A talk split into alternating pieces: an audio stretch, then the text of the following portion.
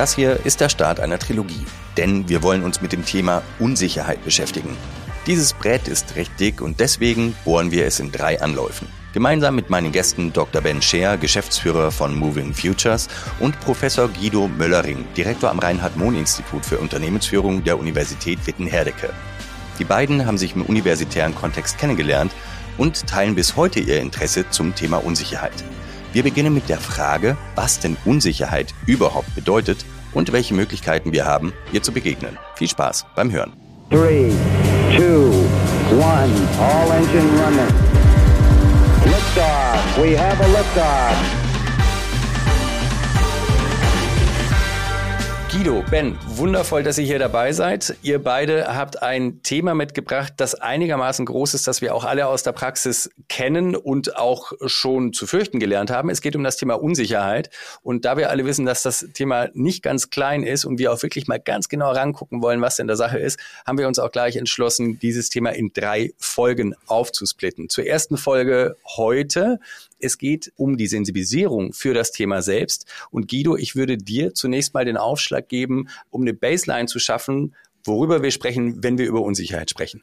Ja, super. Vielen Dank, Florian, dass wir da mal drüber sprechen können, weil Unsicherheit ist ja das U in VUCA und viele haben davon gehört, VUCA, Welt und verbreitet Angst und Schrecken und alle sind verunsichert durch Unsicherheit. Als Organisationswissenschaftler schauen wir da natürlich ein bisschen anders drauf und kennen das Thema schon.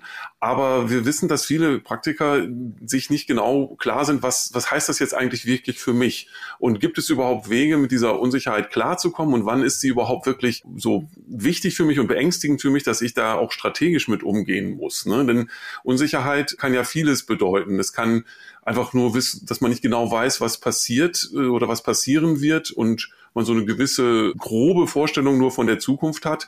Oder es kann dann richtig erdrückend sein, dass man nach vorne schaut und wirklich überhaupt nicht weiß, was man tun soll. Und da gibt es verschiedene Abstufungen davon, wie man Unsicherheit auch erlebt. Und das hat also sehr viel mit dem eigenen Erleben, mit dem Unsicherheitsgefühl zu tun. Aber auf der anderen Seite in Organisationen gibt es ja auch Mechanismen, Planungen, Entscheidungen, wo man mit der Unsicherheit wirklich auch dann umgehen muss und Wege finden muss. Also ich finde es sehr wichtig, dass man das nicht einfach immer nur so daher sagt, ja, die Welt ist so ungewiss und unsicher, sondern sich wirklich mal daran abarbeitet. Und deswegen freue ich mich total, dass wir das hier mal machen können. Spannend höre ich jetzt schon mal raus, weil du differenzierst zwischen Unsicherheit und Verunsicherung. Man merkt äh, dieses Differenzieren, was ist sozusagen Status und was ist aber dann auch das Verhalten dabei. Ich bin mir sicher, da kommen wir nachher nochmal drauf zurück. Ben, du kommst was dieses Thema betrifft, heute eher aus der Praxis raus. Wie, wie würdest du das übersetzen? Wo findet das wirklich statt und was passiert denn da? Ja, jetzt muss ich gleich, ich komme aus der Praxis, das ist richtig, und die Anekdoten, die ich sozusagen mitgebracht habe, wo ich das ganz aktiv und wirklich am eigenen Leib erleben durfte, kommen aus meiner damaligen Forschung noch, als ich noch Doktoratstudent war, da den Luxus hatte, in einigen Geschäftsleitungssitzungen einfach wie die Fliege an der Wand im Raum zu sitzen und mal wirklich zu beobachten, wie denn Führungskräfte in Organisationen ganz unterschiedlicher Art und Größe damit umgehen, wenn sie Strategie betreiben, also die Zukunft ihrer Organisation gestalten und da inhärent mit Unsicherheit zu tun haben. Und ich erzähle einfach mal so zwei, drei Beispiele, die, glaube ich, sehr eingänglich sind und ehrlicherweise, wann immer ich die erzähle, die meisten Gesprächspartner nicken dann sagen, ah ja, das kenne ich bei mir auch. Also ganz konkretes Setting. Wir sitzen in einem schönen großen Geschäftsleitungsraum, bequeme Stühle. Ich sitze eben als kleiner Doktoratstudent in der Ecke und darf das beobachten.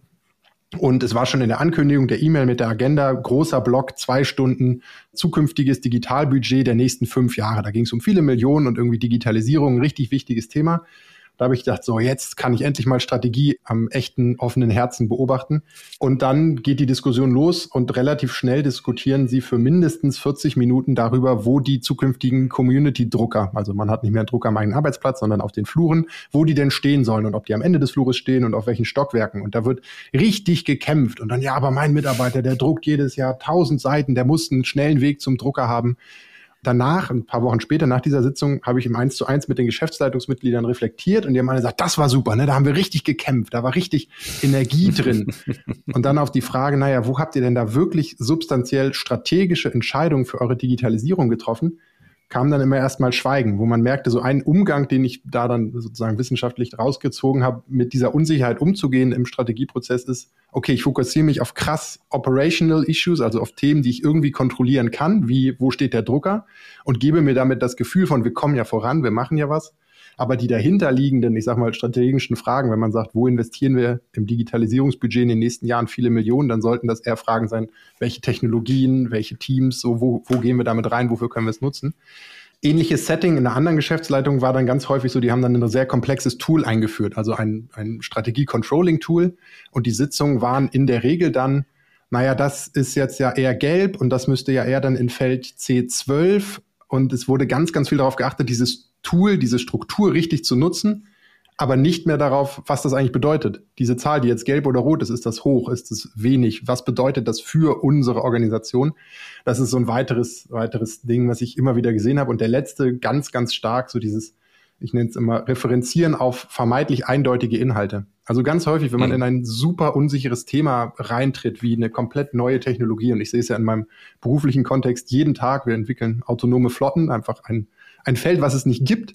So, und dann ist ganz häufig eine Tendenz zu sagen, was sagt denn der Gesetzesrahmen? So, das mhm. ist irgendwie die Annahme gesetzt, das ist eindeutig, da wissen wir, haben wir eine erste Rahmenbedingung, in denen wir uns bewegen können. Also so dieser ganz klare, der Versuch, auf etwas zu referenzieren, was vermeintlich eindeutig ist. So, das sind so drei. Also mhm. Ich habe das erste eben auf operationalisierbare, konkrete, kontrollierbare Themen fokussieren, auf Prozesse und Tools und die Integrität dieser Tools zu fokussieren oder hier eben auf so ganz eindeutige Inhalte wie häufig Gesetze. Das ist spannend, das in der Praxis immer wieder so erlebt zu haben. Das war ehrlicherweise auch der Grund, warum meine persönliche Leidenschaft zum Thema Unsicherheit dann drei Jahre meine Forschung begleitet hat, weil ehrlicherweise als junger Mensch würde dann denken, naja, dann lese ich mal was zu Unsicherheit und dann zu merken, so viel gibt's da gar nicht. Von daher mhm. umso, umso wichtiger, glaube ich, dass Guido als Organisationswissenschaftler und Professor und ich als Hobby-Organisationswissenschaftler, dass wir uns damit dann auch mal auseinandersetzen dürfen. Das sind drei Beispiele, Ben, die kennen wir wahrscheinlich alle, die wir zuhören, mehr oder weniger können sie aber wahrscheinlich nicht so oft benennen, was denn da passiert. Na, weil ich glaube, das ist auch so ein bisschen das Problem, wenn du selber in so einem Prozess drinsteckst, äh, die Beobachtung seiner selbst ist einigermaßen komplex. Manche sagen, glaube ich, ist es de facto unmöglich, sondern du brauchst den Blick von außen. Und es ist gleichzeitig jetzt eine Rutsche. Ich weiß jetzt nicht, an wen von euch beiden ich den Ball spiele. Anhand dieser drei Themen oder Use Cases, die du jetzt hier mitgebracht hast, Ben was zum Henker muss ich tun, damit mir das nicht passiert? Oder woran merke ich, dass ich in so einem Film gerade drin bin? Also ich kann die Frage auch vielleicht auch mal versuchen zu beantworten. Also diese Situationen, die, die Ben gerade geschildert hat, die sind, das klingt ja erstmal auch ein bisschen amüsant. Ne? So die, die merken das gar nicht, dass mhm. sie da so eigentlich voll daneben liegen. Und da muss man mhm. ein bisschen aufpassen, weil Umgang mit Unsicherheit ist, ist eine paradoxe Geschichte insgesamt immer, weil äh, per Definition kann man mit der Unsicherheit so direkt gar nicht umgehen. Man kriegt die nicht weg. Man, man kann auch eigentlich gar nicht, also sagen, weil es eben unsicher ist, kann ich auch gar nicht sagen, was ich tun sollte. Aber und deshalb ist es so quasi instinktiv normal und, und verständlich, dass man sich an das klammert, wo man was machen kann. Also an die Sachen, die eben nicht unsicher sicher sind, wo ich eine, eine gewisse mhm. Sicherheit habe. Und das Interessante ist tatsächlich, dass man da am Ende auch wieder landet. Wenn man sagt, beschäftigt euch mit Unsicherheit, seid euch der Unsicherheit bewusst, dann kommt am Ende trotzdem noch die Aufforderung und jetzt beschäftigt euch mit den Dingen, die für euch sagen wir mal, managebar sind, aber habt nicht die Illusion, dass ihr damit das ganze große Thema schon abgearbeitet habt. Und ich glaube, das ist auch bei den konkreten Sachen, wenn ich jetzt über die Drucker rede und so, dann habe ich ja durchaus einen Teil des Problems irgendwie auch gelöst, aber eben noch nicht das Ganze. Und ich glaube, da wollen mhm. wir eher dahin, dass man das versteht, dass also auch so Restrisiken einfach ausblenden. Das ist ja so, wie man seit Jahrzehnten, Jahrhunderten vorgeht. Ja, man, man macht große Planungen mit Wahrscheinlichkeiten und Optionen, die es so gibt und rechnet dann aus, was höchstwahrscheinlich passieren wird und das berühmte Restrisiko, das, das ignoriert man dann halt einfach. Und da würden wir jetzt eben sagen, da die Zeiten sind vorbei, weil auch das ist eine paradoxe Aussage, die die Eintrittswahrscheinlichkeit von Restrisiken, obwohl man sie eben nicht beziffern kann, sorry, das ist jetzt alles extrem paradox und absurd, aber macht trotzdem Sinn. Also, obwohl ich die Restrisikowahrscheinlichkeit jetzt nicht weiß, ist es heutzutage wahrscheinlicher, dass genau diese Restrisiken, diese unbekannten Ereignisse deren Wissens Wahrscheinlichkeit wir auch nicht beziffern können, dass die kommen. Und das ist, glaube ich, auch die persönliche Erfahrung, die wir alle haben, weil wir jetzt ja vor wirklich schlimmen Dingen überrascht werden seit Jahren. Und irgendwie diese Haltung müssen wir entwickeln im strategischen Management, aber auch in der Zusammenarbeit in der Organisation mit unseren Kolleginnen und Kollegen, dass wir einfach sagen, es kann immer auch noch mal was kommen, womit wir nicht gerechnet haben und darauf dann vorbereitet zu sein und nicht zu denken, ich habe vorher in der Planung irgendwas falsch gemacht und irgendwas übersehen und mein Plan war schlecht, sondern man plant so gut man kann und dann kommt halt die Unsicherheit leider noch und deswegen geht's alles nachher ein bisschen anders aus, als man sich gedacht hat. Und da eben nicht sich verunsichern zu lassen. Das ist irgendwie die Botschaft. Und wenn ich das auch noch mit anbringen darf, also auch die Wissenschaft hat es nicht so leicht mit der Unsicherheit und der Ungewissheit. Forscherinnen und Forscher stürzen sich auch auf die Dinge, die man gut untersuchen kann. Ja, weil das ist irgendwie, kommt ein klares Ergebnis, schön. Alles, wo es irgendwie so diffuse Ergebnisse gibt, ist für die Wissenschaft ja auch schwierig. Oder die ökonomische Theorie setzt mal einfach den rationalen Akteur als Annahme damit man viel, viel schöner theoretisieren kann, was in der Wirtschaft so passiert, als wenn man diese Annahme fallen lassen würde und was Behavioral Economics ja heutzutage mehr und mehr macht. Und es ist halt einfach viel einfacher, die Welt zu erklären, wenn man so die Unsicherheit ausblendet. Und leider passt da leider die Erklärung dann nachher aber nicht mehr auf das, was passiert. Also von daher nochmal, dass irgendwie dieses Paradoxe, ne? einerseits wirkt das so ein bisschen lächerlich, wenn man sich dann an irgendwas klammert, was man planen kann. Ja, das eigentlich Lächerliche daran ist, wenn man nicht selber weiß, dass das alles nur eine Frage der Zeit ist, bis die Situation sich schon wieder verändert hat und man dann da wieder ran muss es ist ja auch extrem spannend, wie du das ganz gut genannt, sozusagen die Grundlagen der Wirtschaftsmodelle und die Annahmen dahinter, der Rational Actor, also der rationale Akteur. Eine dahinterliegende Annahme ist, dass er alle Informationen zur Verfügung hat, um eine Entscheidung zu treffen. Und das ist ja so diametral wieder allem dessen, was wir aktuell erleben, was wir auch in der freien Wirtschaft erleben, in, du hast es so im Nebensatz erwähnt, die, die Krisen, die uns gerade begleiten, dass da alle Informationen vorhanden seien, um eine Entscheidung zu treffen, ist ja absolut absurd. Aber das Problem in Anführungsstrichen ist ja, dass viele dieser wirtschaftlichen Annahmen es über Zeit, über wirtschaftliche Wissenschaften auch in das strategische Management nach wie vor geschafft haben und irgendwie ein, ein Planungsansatz da eine, eine Lösung zu sein scheint. Und das ist ja genau das, wo fairerweise auch die, die Wissenschaft schon eine ganze Weile weitergekommen ist, dass eben ein Strategieprozess, ein strategisches Management weit weg ist von einem eigentlichen Planungsansatz, sondern kreativere, agilere Methoden aber eben nach wie vor der prominenteste Weg ist, um irgendwie Unsicherheit zu bearbeiten, bleibt ein, ein Strategieprozess in der Organisation. Und Guido hat so ja. schön gesagt, wenn dann der Plan schlecht ist, für mich, also gibt ja das, das schöne Ding, es geht nicht um den Plan, sondern um das Planen. Also it's about planning, not the plan. So, also der Prozess, sich damit auseinanderzusetzen, ist immer noch extrem wertvoll, auch wenn wir am Ende einen Plan haben, der vielleicht nicht richtig ist oder nicht funktioniert. Während des Prozesses beim Erstellen dieses Planes passieren ganz, ganz viele Prozesse innerhalb von Teams, innerhalb von ähm, Gedanken oder von, von sozusagen der Austausch von verschiedenen Vorstellungen, wie es sein kann. Und das ist extrem produktiv. Ganz konkret, mhm. es ist jetzt so ein, äh, ich ziehe es aus einer Organisation auf eine individuelle Ebene, um dem Zuhörer ein gutes Beispiel zu machen. Wir haben ja alle mal in der Arbeit irgendwie einen Tag, wo wir hinkommen und denken, boah, heute ist total viel und ich habe 400 Aufgaben und weiß überhaupt nicht, was ich machen soll. Ich mache dann in der Regel, also schreibe sie mal runter und strukturiere sie mir ein bisschen und dann gucke ich dieses Blatt nie wieder an. Das Ergebnis am Ende, dass ich das aufgeschrieben habe, ist mir völlig egal. Aber während des Prozesses, die Dinge mal zuzuordnen und zu priorisieren, lösen sich Knoten im Kopf. Und das ist genau mhm. das. Es ist the planning, not the plan. Also das Planen, nicht der Plan. Mhm. Also eine, Akti eine Aktivitätenfokus sozusagen. Wenn ich mir jetzt vorstelle, die Managementliteratur und wahrscheinlich auch die gelebte Praxis, wie Management funktioniert, welchen Wert man den strategischen Prozessen etc. beimisst, kommt mir vor, ist das Dogmatische heutzutage, aber nichtsdestotrotz, wenn ich eine Strategie entwickle, dann hat die bitte auch bis auf wenige Abweichungen zu funktionieren. Von euch habe ich jetzt verstanden, Leute, macht das weg, wird so nicht mehr funktionieren. Und was dann ja bleibt, ist zu sagen, ja, den, den Prozess als solchen nichtsdestotrotz als wertvoll annehmen, aber die Erwartungshaltung an die Erfüllung deutlich runterzufahren. Wäre das so etwas, wo ich sage, baut das bitte in euren Kopf mit rein, wenn ihr euch an Strategie ranmacht? Oder fehlt dann ja. Noch etwas anderes. Ich, ich finde das einen schönen Gedanken, also schön zusammengefasst. Ich glaube, man muss da einmal kurz aufmachen und sagen, eine Strategie, auch jetzt als Artefakt, hat sehr, sehr viele Aufgaben. Es hat ja auch die Aufgabe, den Shareholder davon zu überzeugen, weiter Geld ins Unternehmen zu stecken. Es hat die Aufgabe, den Mitarbeitern eine, eine Richtung zu geben, ein Ziel zu geben. Also da gibt es durchaus auch Argumente zu sagen, nee, so einen Plan mal aufzuschreiben und mal as ist zu kommunizieren, ist nicht, nicht schlecht. Aber es gibt eben auch spannende Studien zum Beispiel aus der, aus der äh, sozusagen Ölindustrie, wo ja die strategischen Planungshorizonte, mache ich jetzt dieses Ölfeld noch auf oder nicht, 20, 30 Jahre sein müssten, wo man gemerkt hat, dass die Pläne kürzer werden, die Planungszyklen kürzer und selbst wenn ein Unternehmen eine sehr fundamentale Strategie mit klaren Leitlinien für die nächsten Jahren veröffentlicht, ist, glaube ich, jedem damit sich ernsthaft beschäftigenden Manager klar, dass man auf dem Weg Anpassungen machen wird. Ja. Das ist diese Offenheit zu haben und nicht dogmatisch diesem Plan zu folgen, weil man sich äh, in der Vergangenheit das mal so überlegt hat, das ist, glaube ich, sehr wichtig. Und das ist natürlich eine Kunst, ja, dann richtig zu wissen, wann weiche ich jetzt bewusst ab, wann treffe ich diese Entscheidung und wann gehe ich weiter mit dem, was ich aktuell tue.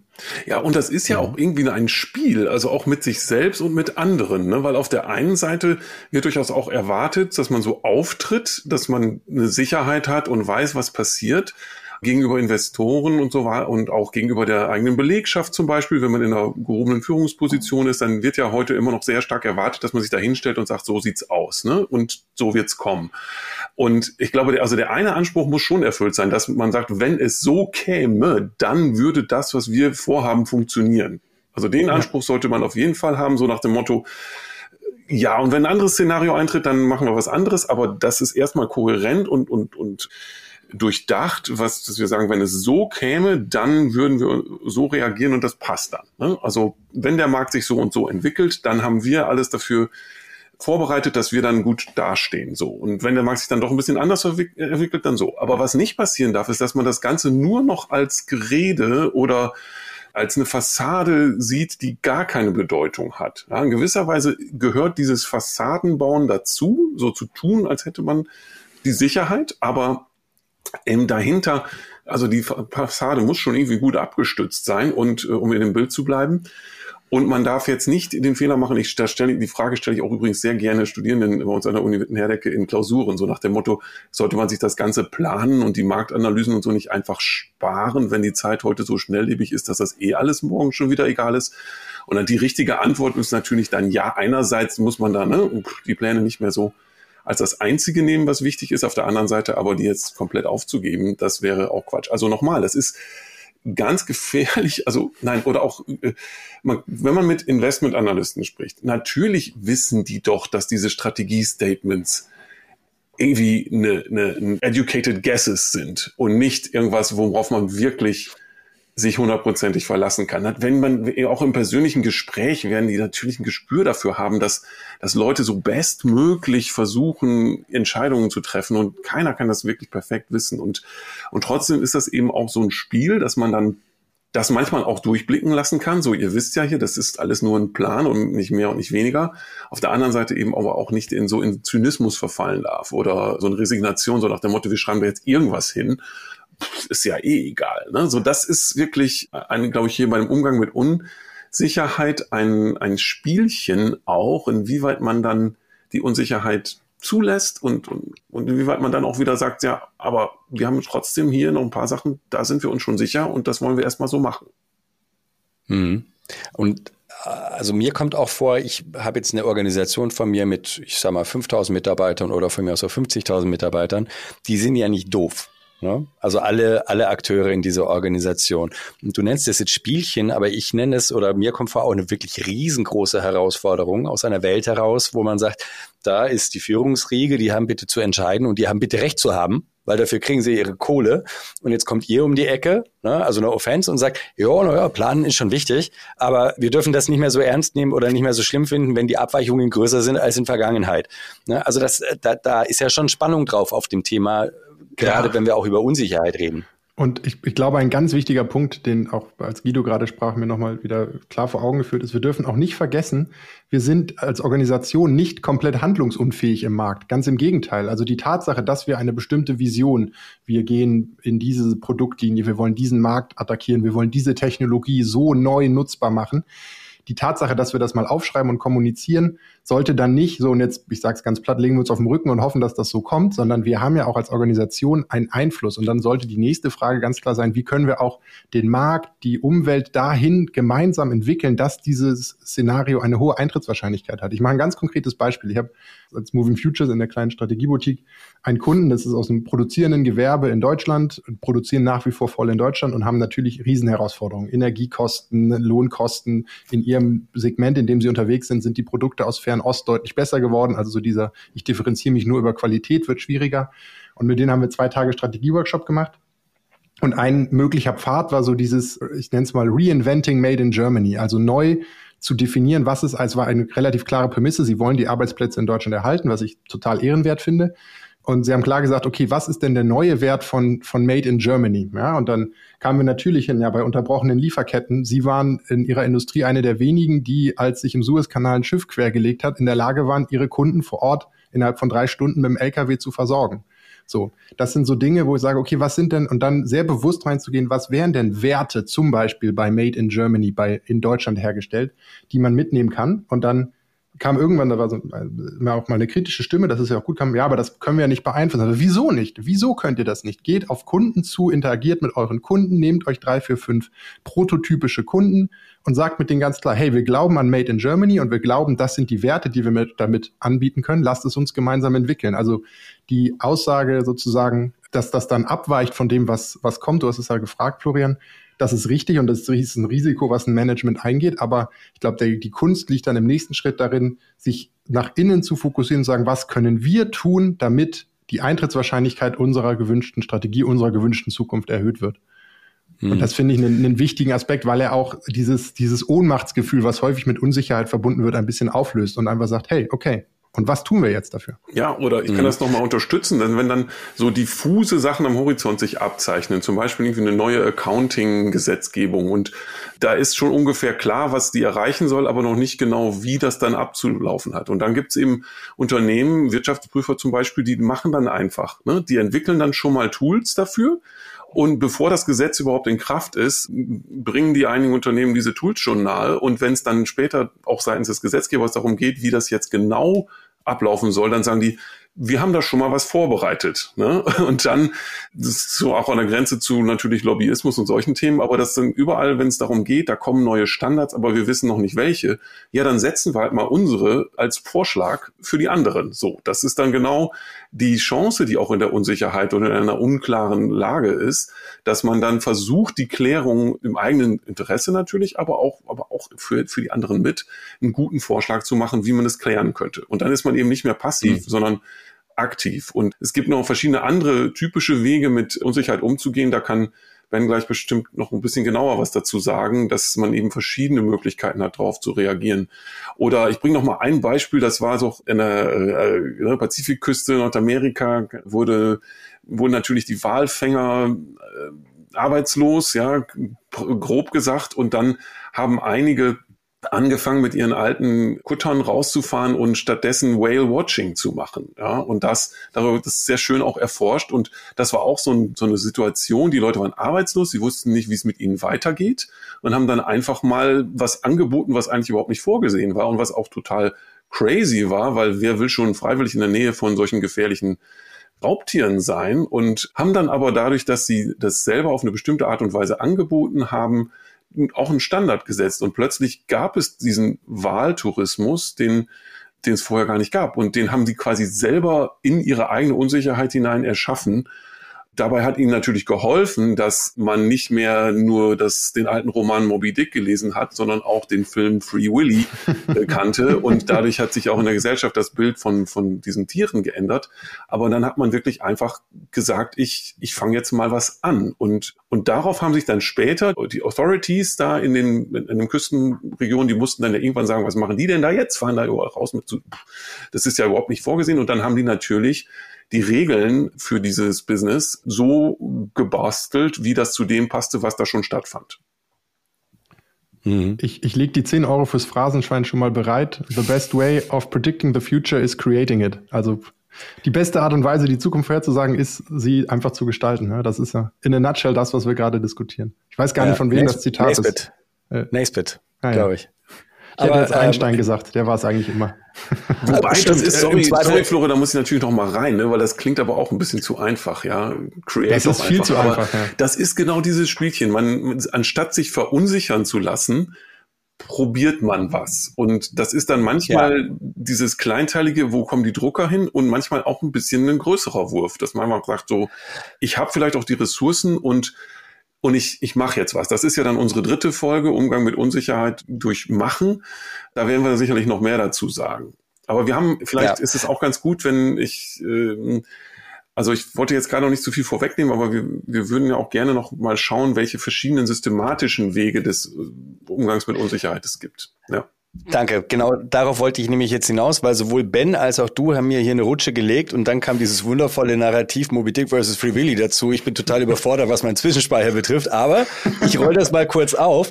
Das eine, Ben, was du vorhin gesagt hast, liebe Leute, tut mir leid, dass ich nochmal zurückspule, ist in meinen Begriffen sowas wie Unsicherheit operationalisieren. Also Stichwort Made in Germany, was steckt dahinter? Dass ich, dass ich diesen Elefanten im Raum einfach mal anfange zu filetieren, auf dass ich ihn irgendwann aus der Tür rausbekomme. Dann kam Guido um die Ecke Ecke, während ich Luft geholt habe, wo du die Beispiele brachtest und gesagt hast, na ja, es sind ja auch Lücken drin in der Unsicherheit, die wiederum als Chance verstanden werden können. Das wäre für mich so ein zweiter Modus operandi, wo ich sage, naja, statt verunsichert zu werden mit der Unsicherheit, kann ich ja gucken, wo jetzt hier die Lücken sind. Und dann hast du noch dazu, Guido, das dritte für mich angesprochen, was ich höchst spannend finde. Denn also ich bin jemand, der auf Narrative total abfährt die, dieses Beispiel mit den ehemaligen Walfängern. Ne? Also du kannst sagen, du kannst, du kannst da drauf gucken und sagen, oh, aber das ist Moby Dick hier. Oder aber du sagst, nee, nee, wir spielen hier Free Willy. Und ich kann mir vorstellen, dass da auch wahnsinnig viel Dynamik drin steckt, potenziell. Vielleicht habe ich ja auch schon ein paar dieser Operationalisierungsoptionen jetzt aufgezählt und ihr sagt, herrlich, es gibt noch ein paar mehr, was natürlich gute Nachrichten wären im Umgang mit, mit Unsicherheit. Absolut. Ich weiß nicht, wie kreativ wir im Folgentitel sind, aber Moby Dick oder Free Willy ist doch ein super Folgentitel. Bin dafür. Genau, du hast es sehr schön gesagt, Florian. Also das Bild des Elefanten im Raum mal zu filetieren, um ihn dann Stück für Stück aus der Tür zu kriegen, das ist ganz schön. Und was, wir haben es jetzt, glaube ich, mehrfach implizit und auch explizit gesagt, ein erster, ganz, ganz wichtiger Schritt ist mal explizit zu sagen, okay, Unsicherheit ist ein Teil von allem Handeln und insbesondere in der Strategiearbeit ist das ein Teil davon lass uns mal den Elefanten im Raum angucken, bevor wir ihn filetieren. Und eine Erkenntnis so aus der Arbeit mit verschiedenen Organisationen hat sich für mich immer wieder gezeigt, dass es eigentlich ja nicht die Unsicherheit ist, sondern dass es unterschiedliche Elemente gibt, die Unsicherheit verursachen könnten. So und da zumindest mal ein, ein relativ simples Modell, weil das, der Podcast lebt vom, vom Hören. Wir können hier keine großen Slideschlachten reinschicken. Von daher mal ein ganz simples Modell in, in drei Schritten. Was kann eigentlich Unsicherheit auslösen? Was sind Unsicherheitsarten? Und ich mache das erstmal an einem sozusagen total profanen Beispiel einer Gartenparty. So, wir haben eine Gartenparty geplant und gehen für heute Abend und gehen irgendwie mittags nochmal auf die Terrasse, gucken an den Himmel und da sind irgendwie sehr unglückliche dunkle Wolken. So. Unsicherheit Nummer eins. Zustandsunsicherheit. Milliken, von der kommt das Modell aus den 1980er Jahren, glaube ich. Es spricht ja von State Uncertainty. Also wir wissen nicht, wie sich irgendetwas um uns herum entwickelt. In dem konkreten Beispiel, wir wissen nicht, ob die Wolken zu uns ziehen oder nicht und ob es heute Abend regnet oder nicht. Man könnte jetzt in die Wetter-App gucken und Windvorhersagen und so, das wären die Versuche, das dann zu bekämpfen, aber erstmal wissen wir es nicht, ob es heute Abend regnet oder nicht. So, dann gehen wir wieder zurück, drehen uns um und äh, gehen wieder ins Wohnzimmer und fragen uns, ja, okay, was würde das denn eigentlich bedeuten, wenn es regnet? Zweite Unsicherheitskategorie, die Effekt Uncertainty, die Wirkungsunsicherheit. Wenn Y oder Z in der Umwelt eintritt, was bedeutet das für uns? In dem Fall könnte es sein, dass bei dem ersten Regenschauer alle Leute wieder ins Auto steigen und nach Hause fahren und die Party ein totales Desaster war. Es könnte aber auch sein, dass nach vier Wochen der Trockenheit die Gäste sich total freuen und alle mit leicht angenehm angefeuchteten Sommerkleidern im Garten tanzen und es die beste Party ist, über die man noch zehn Jahre spricht. Ja, also das ist irgendwie der Rahmen, den, der da aufgehen kann. Mhm. Und hier nochmal der Hinweis, kann man ja auch framen ein Stück weit und versuchen dann in die eine oder andere Richtung. Also und Zustandsunsicherheit verstanden. Wir wissen nicht, ob es regnet oder nicht und wie doll. Zweite Unsicherheitsart, die Wirkungsunsicherheit, Effekt Uncertainty. Wir wissen nicht, wenn Zustand X oder Y kommt, was dann passiert. Und die dritte Art der Unsicherheit, die darauf aufbaut, ist, was soll ich denn dann eigentlich tun? So. Wir können jetzt, und ihr merkt schon, das wird so ein Fächer, ja, aus meinetwegen fünf Zuständen von größter Hagel zu kein Regen gehen 50 Wirkungen, von die Gäste gehen alle rein und so weiter. Und dann die Antwortmöglichkeiten darauf sind ja noch mal vielfältiger. Ich könnte mhm. spontan zum Baumarkt fahren und 50 Regenschirme kaufen und wenn dann der Regen kommt, bin ich der Held. Ich könnte die Party, die Party einfach absagen und hätte 100.000 Möglichkeiten, wahrscheinlich nicht ganz, aber sehr, sehr viele Möglichkeiten in dieser dritten Art der Unsicherheit, nämlich der Reaktionsunsicherheit. Was soll ich dann tun, auf dieses Event zu, zu reagieren? Und wir sind ja doch noch ein Podcast mit der Zielgruppe irgendwie Manager, Geschäftsleute, Entscheidungsträger, nicht nur Gartenpartyorganisatoren. Von daher einmal noch ganz simpel am Beispiel Geschäftswelt, also Zustandsunsicherheit. Ich weiß nicht, ob mein Wettbewerber in einen bestimmten Markt gehen will oder nicht. Wir können auf Industrien gucken und so, können Indikationen kriegen, aber ich weiß es am Ende nicht. Effekt Uncertainty, Wirkungsunsicherheit. Ich weiß nicht, ob meine Kunden dann alle weglaufen und zum Wettbewerber gehen. Ich weiß nicht, ob, der, ob das funktioniert für den Wettbewerber. Und dann die Response Uncertainty, wieder ganz viele Optionen. Ich kann präventiv ein neues Produkt launchen, einen neuen Service anbieten. Ich kann Customer Loyalty Kampagnen starten, was auch immer. Aber einfach, um es am, am Business-Beispiel nochmal zu machen, Zustandunsicherheit, Ebene 1, Wirkungsunsicherheit, Ebene 2 und Reaktionsunsicherheit Ebene 3. Und das mal auch bei bestimmten Problemen so durchzuspielen und zu sagen, worüber sind wir denn jetzt gerade unsicher und was wären mögliche Antworten. Das hilft bei ganz, ganz vielen Problemen schon mal, schon mal einigermaßen weiter über die ersten Schwellen, den Elefant zumindest mal gedanklich durch die Tür zu kriegen. Mhm. Und vom, vom Gedanklichen gegebenenfalls dann auch in die Syntax hinein. Also was, was heißt, sobald ich, sobald ich einem Thema ein Vokabular gebe, bin ich ja auch erstmal handlungsfähig, so Stück für Stück. Und mir kommt so vor, ich sage es immer wieder gerne, ich glaube bisher in jedem zweiten Podcast, solange wir Organisationen haben, die dann, die dann sagen, wir haben keine Probleme, sondern nur Herausforderungen, begehe ich ja eine Augenwischerei, die mir selbst, insbesondere bei dem Thema, das wir hier diskutieren, in keinster Weise hilft. Also ist es dann auch so, dass ihr empfehlen würdet, munitioniert euch mal auf, liebe Leute, mit den harten, faktischen Beschreibungen dessen, womit ihr hier zu tun habt? Oder ergibt sich dann sowas automatisch? Also in meiner Erfahrung hilft das total. Wie gesagt, ich komme ja irgendwie aus der Forschung heraus und habe das dann in eine forschende Beratung ein bisschen transferiert. Das hilft absolut. Bis hin zu, ich mache eine kleine Anekdote, einer der Forschungspartner, von denen ich vorhin auch erzählt habe, wie gesagt, nach so Beobachtungen reflektiert man dann ja immer und ich gebe Dingen Namen. Ja, das kann ein Name sein, weil der in der Forschung schon da ist oder etwas frei erfunden, also ein, ein Name, den ich irgendwie sinnvoll finde. Und dann ein paar Wochen später, gleiche Geschäftsleitungssitzung, sitzt jemand in dieser Runde und sagt, Moment, Moment, das ist doch genau das, was Herr Scheer vorhin damals als den Elefanten im Raum bezeichnet hat. Lass uns doch einmal kurz überlegen, wie können wir da denn jetzt mhm. anders mit umgehen. Mhm. Ich, ich, habe nichts gemacht. Ich war in diesem Raum hinten und habe nur beobachtet, habe mich natürlich gefreut, weil sozusagen das Dingen einen Namen geben, genauso wie du sagst, Florian, Wirkung entfaltet.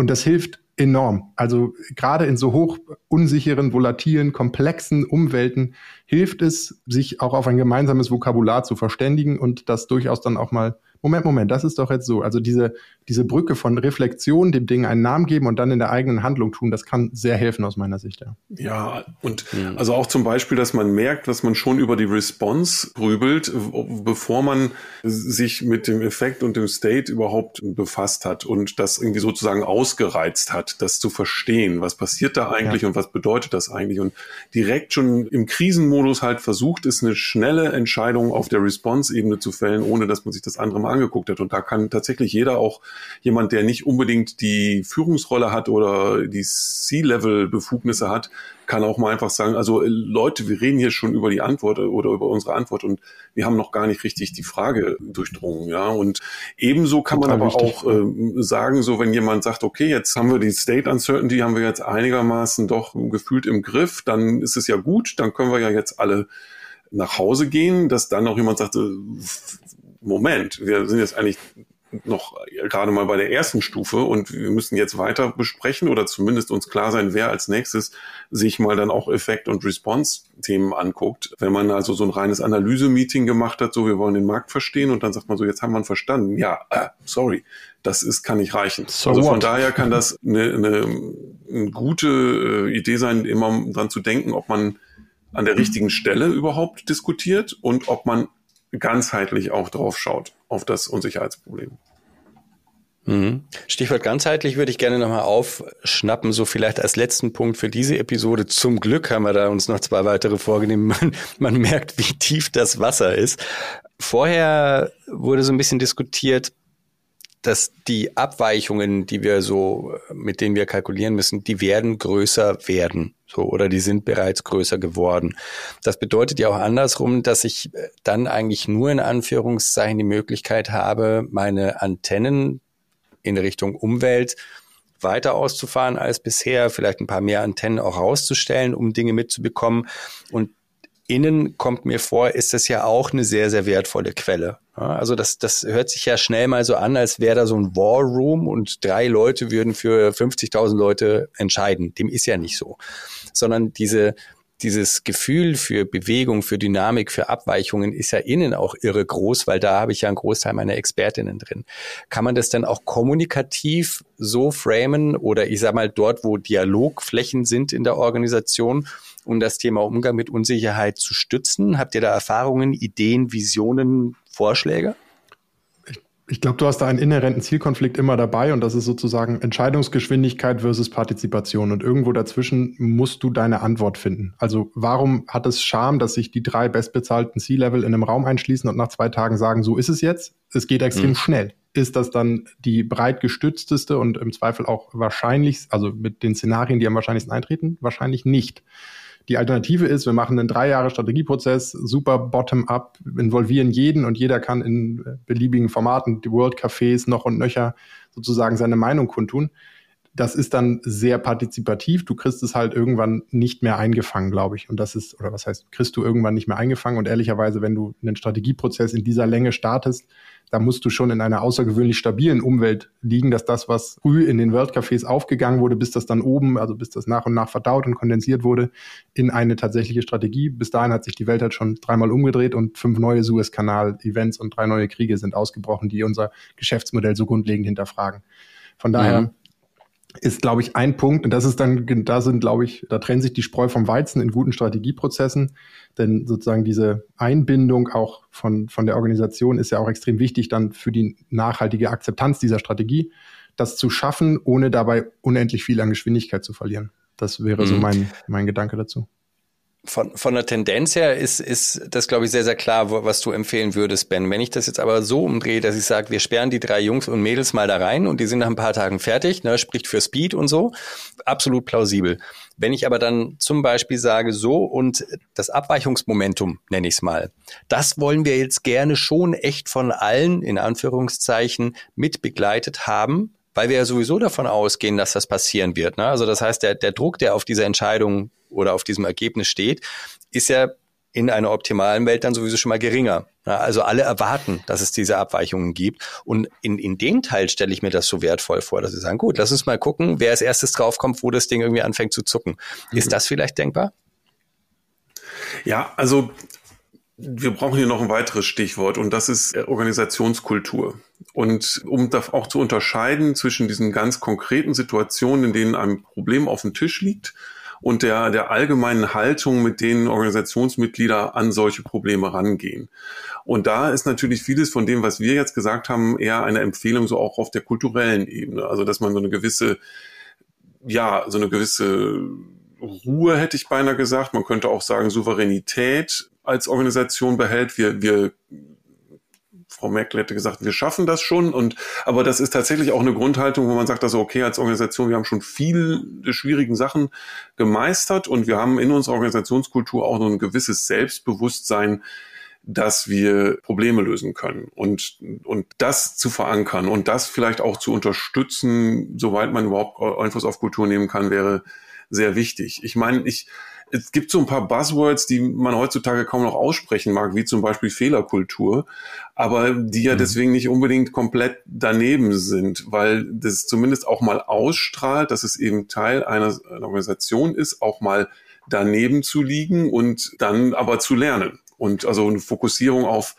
auf Lernen, das äh, wäre sehr eine sehr gute Haltung, die zu dem Thema Unsicherheit passt, weil es ist einmal die, die Annahme, dass man immer weiter lernen muss, dass keine Organisation oder auch nicht die Mitglieder aufhören können zu lernen. Und lernen heißt ja nichts anderes als Abweichungen von dem, was in der Umwelt passiert und was ich erlebe, von dem, was ich eigentlich gemacht habe und erwartet habe, zu sehen und mich dann darauf einzustellen und das zu versuchen zu verstehen. Und deswegen, dass man das Ganze vielleicht so framed, der Umgang mit Unsicherheit hat viel damit zu tun, einfach immer weiter zu lernen, wie man da durchkommt und gleichzeitig eben auch die, das Selbstbewusstsein oder wenn es um soziale Beziehungen geht, das Vertrauen, nächste Folge, zu haben, dass man das schon schaffen wird.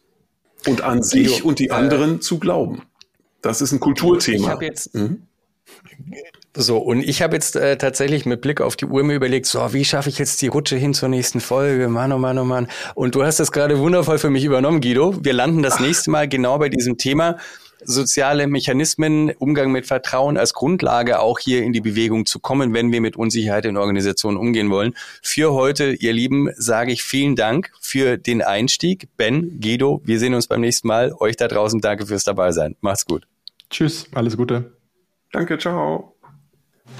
Das war Mission Control mit Ben Scher und Guido Möllering. Die beiden hört ihr bald wieder im zweiten Teil unserer Unsicherheitsserie. Feedback, Fragen, Anregungen zur Episode jederzeit gern an florian at hype 1000com Bis zum nächsten Mal.